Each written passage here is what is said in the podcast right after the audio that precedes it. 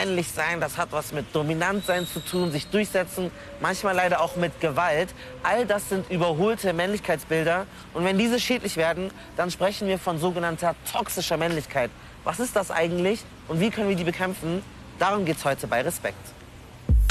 Hey. Hallo Malcolm, Christine. Wie geht's hier? Na, ah, ja, genau, ja, ich selbst bin sicherlich auch nicht frei von so alten, traditionellen Männlichkeitsvorstellungen. Genau deswegen treffe ich jetzt Muriel Eichberger. Muriel gibt Trainings zum Thema Diversity und beschäftigt sich mit dem Thema Männlichkeit. Was sind so grobe Bereiche jetzt im Alltag, wo man sich dabei erwischen könnte, sich toxisch männlich zu verhalten? Ich glaube, wenn wir uns so Alltagssituationen vorstellen, dann gibt's ähm, klassisch Redeverhalten, ne? wenn man ständig Leute unterbricht oder auch, ähm, was ganz viele Männer oft machen, ist, dass sie immer alles besser wissen müssen. Toxisch kann dabei werden, wenn es entweder mich selber total unter Druck setzt und ich irgendwie dadurch ja, psychologisch oder sonst wie irgendwie unter Probleme gerate oder wenn ich äh, ja, andere Menschen unterdrücke, anderen Menschen irgendwie äh, ja, die Teilhabe an der Gesellschaft äh, verunmögliche. Okay, dann bin ich gespannt. Ich möchte herausfinden, wie toxisch männlich bin ich eigentlich. Fangen wir doch mal zum Beispiel an mit Redeverhalten. Also wenn du mit Leuten sprichst oder in so einem Raum bist, in welchem, also wie, wie verhältst du dich? Bist du laut, leise oder fällt es dir leicht, Leute aussprechen zu lassen, zuzuhören? Ich kenne es von mir, dass ich oft total schnell dazwischen muss und so, oh, das weiß ich viel besser oder so. Wie geht's dir da? Also es fällt mir leicht, Leuten ins Wort zu fallen und sie zu unterbrechen, weil ich das Gefühl habe, es achtet jetzt auch keiner darauf, ob ich jetzt irgendwie zu Wort komme. Und deswegen, ja, glaube ich schon, dass mir eher oft so ein dominantes Redeverhalten attestiert wird. Du hast zwei Ansatzpunkte, die du dir aussuchen kannst. Das eine ist entweder, wie du damit in Zukunft umgehst. Das heißt, zum Beispiel gibt es da Techniken, rhetorische Techniken. Du sagst dir, okay, ich möchte das gern vermeiden. Ich lasse jetzt immer eine Person vor mir sprechen und erst dann sage ich wieder was. Oder ich lasse zwei Leute sprechen oder ich mache eine gewisse Pause von immer 30 Sekunden, bis ich auf etwas antworte. Das sind also die, die Techniken. Und das zweite ist, du kannst natürlich die Art, wie du etwas sagst, also freundlicher formulieren, aufnehmen annehmender, wertschätzender formulieren. Dadurch hast du auch eine Möglichkeit, darauf Einfluss zu nehmen. Als toxische Männlichkeit wird ein destruktives Verhalten von Männern bezeichnet. Ein Verhalten, das schädlich für sie selbst und für andere ist. Zum Beispiel, wenn Männer aggressiv, gewalttätig und oder sexistisch sind. Der Begriff entsteht in den 1980er Jahren. Die Männerbewegung stellte das vorherrschende Männerbild in Frage zum Beispiel, ein richtiger Mann übt Macht aus, wenn notwendig auch mit Gewalt. Das sei toxische, also giftige Männlichkeit. Tatsächlich gibt es viele andere Formen von Männlichkeit. Seit den 2000er Jahren wird der Begriff toxische Männlichkeit vor allem von Feministinnen benutzt, etwa im Zusammenhang mit MeToo. Toxische Männlichkeit meint nicht, dass alle Männer toxisch seien. Gemeint ist ein bestimmtes Verhalten, bestimmte Rollenbilder und bestimmte Vorstellungen von Männlichkeit in der Gesellschaft. Vorgaben, wie ein Mann sein und was er fühlen soll und wie er sich zu verhalten habe. Diese toxischen Rollenbilder zeigen sich unter anderem so. Männer dürften keine Schwäche zeigen. Männer seien hart und aggressiv. Sie müssten ihre Gefühle im Griff haben, sie sogar unterdrücken. Ausgenommen sind Wut und Aggression. Konflikte lösten Männer durch physische und oder verbale Gewalt. Und Männer befänden sich immer im Wettbewerb und kooperierten nicht. Diese toxischen Rollenbilder erlernen Männer in ihrer Kindheit und während sie heranwachsen. Sie müssen immer wieder neu beweisen, dass sie diesen Rollenbildern entsprechen. Durch Kräftemessen, durch Mutproben, durch Einfügen in Hierarchien. Und dadurch, dass sie diejenigen beleidigen und diskriminieren, die nicht diesen Rollenbildern entsprechen. Toxische Männlichkeit richtet sich in Form von Gewalt und Aggression zwar meist gegen andere. Eigentlich ist es aber ein selbstverletzendes Verhalten. Denn die Folgen für den toxischen Mann sind ein Leben voller Risiken und voller Gewalt, soziale Isolation, Depressionen und ein höheres Selbstmordrisiko. Ich bin gerade auf dem Weg zu Mareike. Die hat uns erzählt, dass sie mit einem Mann zusammen war, der sie richtig toxisch behandelt hat. Sie sagt, dass sie immer noch nicht richtig schlafen kann, weil sie Albträume davon hat, wie er sie schlägt. Du warst mit einem Typen zusammen, der dir nicht so gut getan hat. Wie war er am Anfang und was für ein Mann war er dann zum Ende der Beziehung? Ja, es ist äh, tatsächlich ganz abgefahren, weil er am Anfang sehr äh, charmant war. Wir hatten wirklich so die, wie soll ich sagen, den Bilderbuchbeginn in so einer Beziehung.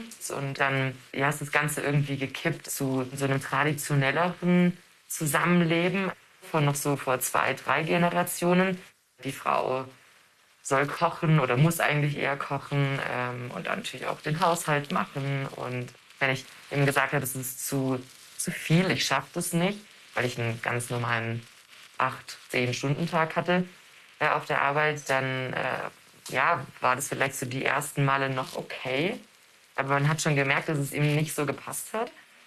Und irgendwann sind halt aus diesen Streits, die dann daraus resultiert äh, sind, immer heftigere geworden. Also wirklich mit ja, lauterer Stimme und bis hin dann natürlich irgendwann eben zu tatsächlicher Gewalt, die dann halt stattgefunden hat.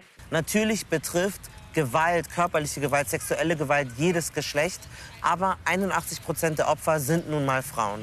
Und jetzt gehen wir auch weg von der Perspektive der Opfer und beschäftigen uns mit den TäterInnen, die aber meistens dann doch Täter, also männlich sind. 80 Prozent aller Gewaltstraftaten in diesem Land werden von Männern begangen. Warum sind es vor allem Männer, die so gewalttätig sind? Und was hat das Ganze mit toxischer Männlichkeit zu tun? Das möchte ich rausfinden hier im Männerzentrum. Äh, es geht ja ganz viel um Arbeit mit verschiedenen Männern, aber auch um Gewalt. Ähm, was haben die Klienten für ein Männerbild, die hierher kommen? Die Männer, die hierher kommen, haben das Männerbild, das eigentlich alle Männer in Deutschland mehr oder weniger ausgeprägt haben. So ein bestimmtes Rollenvorbild. Äh, Als Mann habe ich keine Probleme, sondern ich löse sie. Äh, ich brauche dazu auch keine Hilfe, hole mir auch keine Hilfe und ich rede auch nicht drüber. Bei den Männern, die hierher kommen, eskaliert es dann in Gewalt und in der Regel geht es darum, dass die Männer die Kontrolle über die Situation wieder zurückerhalten wollen. Das heißt, sie reparieren angegriffenes Männlichkeitsbild indem sie gewalttätig werden. Aber was greift die Männer denn an? Wenn ich äh, also Anspruch habe, ich muss mich äh, immer durchsetzen, ich muss immer alles im Griff haben, in dem Moment, wo das nicht mehr stattfindet, greift mich das an. Das kann sowas sein wie, äh, ich muss auf einmal für die Kinder kochen. Also ein Mann merkt, boah, ich kann nicht mehr als ein Spiegelei kochen und das macht ihn sauer und deswegen... Nicht in dieser Unmittelbarkeit, ja, genau. aber in der Folge. Okay. Ich braucht die Frau dazu, um das hinzukriegen. Ähm, das erzeugt dieses Gefühl von Abhängigkeit und von Unwirksamkeit. Und dann richtet sich meine Aggression gegen die Person, die mir in dem Moment als überlegen erscheint, weil sie was kann, was ich nicht kann. Und dann bringe ich die sozusagen wieder auf Maß, indem ich äh, zuschlag. Dann ist die wieder unten. Toxische männliche Verhaltensweisen sind offenkundig nicht nur für Frauen, sondern für die ganze Gesellschaft ein großes Problem. Es kann Männern eben genauso Schaden anrichten. Es kann uns davon abhalten, einfach unseren Träumen und Zielen nachzugehen, weil ja, toxisch männliches Verhalten gibt uns das Gefühl, vielleicht wir schämen uns für gewisse Dinge. Und wenn ich jetzt so drüber nachdenke, so risikohaftes Verhalten, sich immer durchsetzen zu müssen, auf den Tisch zu hauen, das kann doch auch nicht wirklich gesund sein.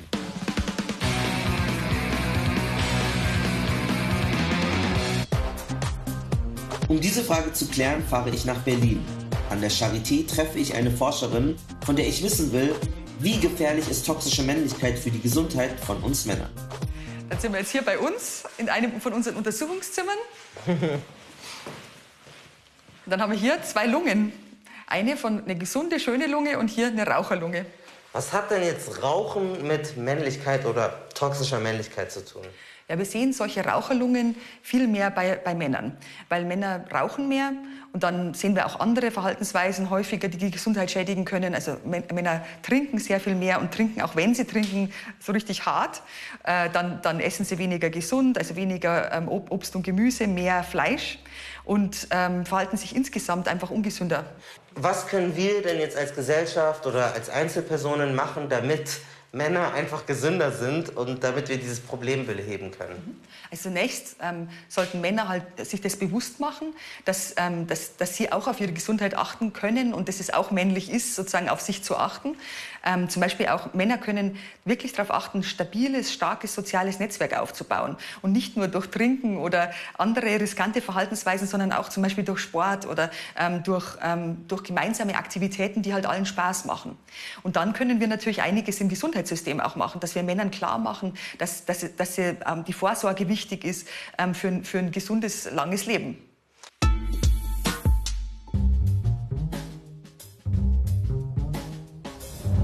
Das Rollenbild, was ein richtiger Mann ist, hat sich im Laufe der Geschichte immer wieder gewandelt. Vorherrschendes Bild über Jahrhunderte, der Mann als Familienoberhaupt, als Herrscher über die Familie und als Versorger. Aber daneben gab es auch immer wieder andere Vorstellungen, wie ein Mann sein kann. In der Romantik vom Ende des 18. bis ins 19. Jahrhundert gab es zum Beispiel das Bild des empfindsamen, schwärmerischen Mannes. Gefühle zeigen, auch als Mann, entsprach damals durchaus dem Zeitgeist, zumindest in höheren gesellschaftlichen Schichten. Ein weiteres Männerbild des 19. Jahrhunderts, der Dandy. Kein Kraftprotz, sondern eher ein Softie. Ein eleganter Müßiggänger der High Society mit typischem Kleidungsstil. Gleichzeitig aber prägte bis ins 20. Jahrhundert hinein das Militär das Bild von Männlichkeit. Kriegerischer Kampfgeist, Disziplin und unbedingter Gehorsam standen hier im Vordergrund. Mit dem Übergang von der Industrie zur Informationsgesellschaft verschiebt sich auch das Männerbild. So wie sich der Berufsalltag änderte, entstanden auch neue Vorstellungen, wie ein Mann sein kann.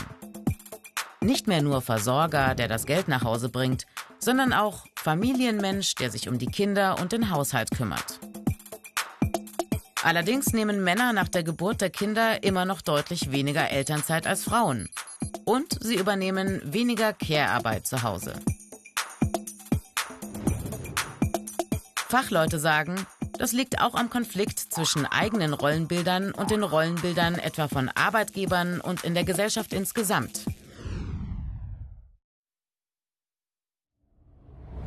Auf Aggression und Dominanz ausgelegte Männerbilder sind gefährlich. Für andere, die möglicherweise Gewaltopfer dieser Männer werden. Und für die Männer selbst. Toxische Männlichkeit schadet ihrem Körper und ihrer Psyche. Ein Beispiel. Laut Statistik begehen mehr Männer Selbstmord als Frauen. Die Erklärung? Viele Männer glauben, keine Schwäche zeigen zu dürfen. Sie holen seltener Hilfe, wenn sie psychische Probleme haben. Wenn es darum geht, wie ein Mann sein kann, spielen Bezugspersonen in der Kindheit, auch außerhalb der Familie, eine große Rolle. Deshalb sind mehr männliche Erzieher im Vorschulbereich und mehr männliche Lehrkräfte, vor allem in den Grundschulen, so wichtig. Außerdem moderne Rollenbilder in den Schulbüchern. In Zukunft wird es vielfältige, nebeneinander bestehende Männerrollen geben. Als sicher gilt, das alte Männerbild, der Mann als harter, dominanter Herrscher, der keine Gefühle zeigt, dieses Rollenbild hat ausgedient. Es wird deutlich, also sich selber krass zu überschätzen oder irgendwie keine Schwäche zeigen zu wollen, nicht über seine Gefühle zu reden. Das sind Probleme, aber darüber kann man reden. Reden hilft immer mit seinen Kontakten, mit seinen Friends. Das ist eine super Lösung. Nur wenn ihr redet, dann vielleicht nicht anderen ins Wort fallen. Vor allem geht das an meine Männer da draußen. Viel Spaß und seid achtsam und habt euch lieb.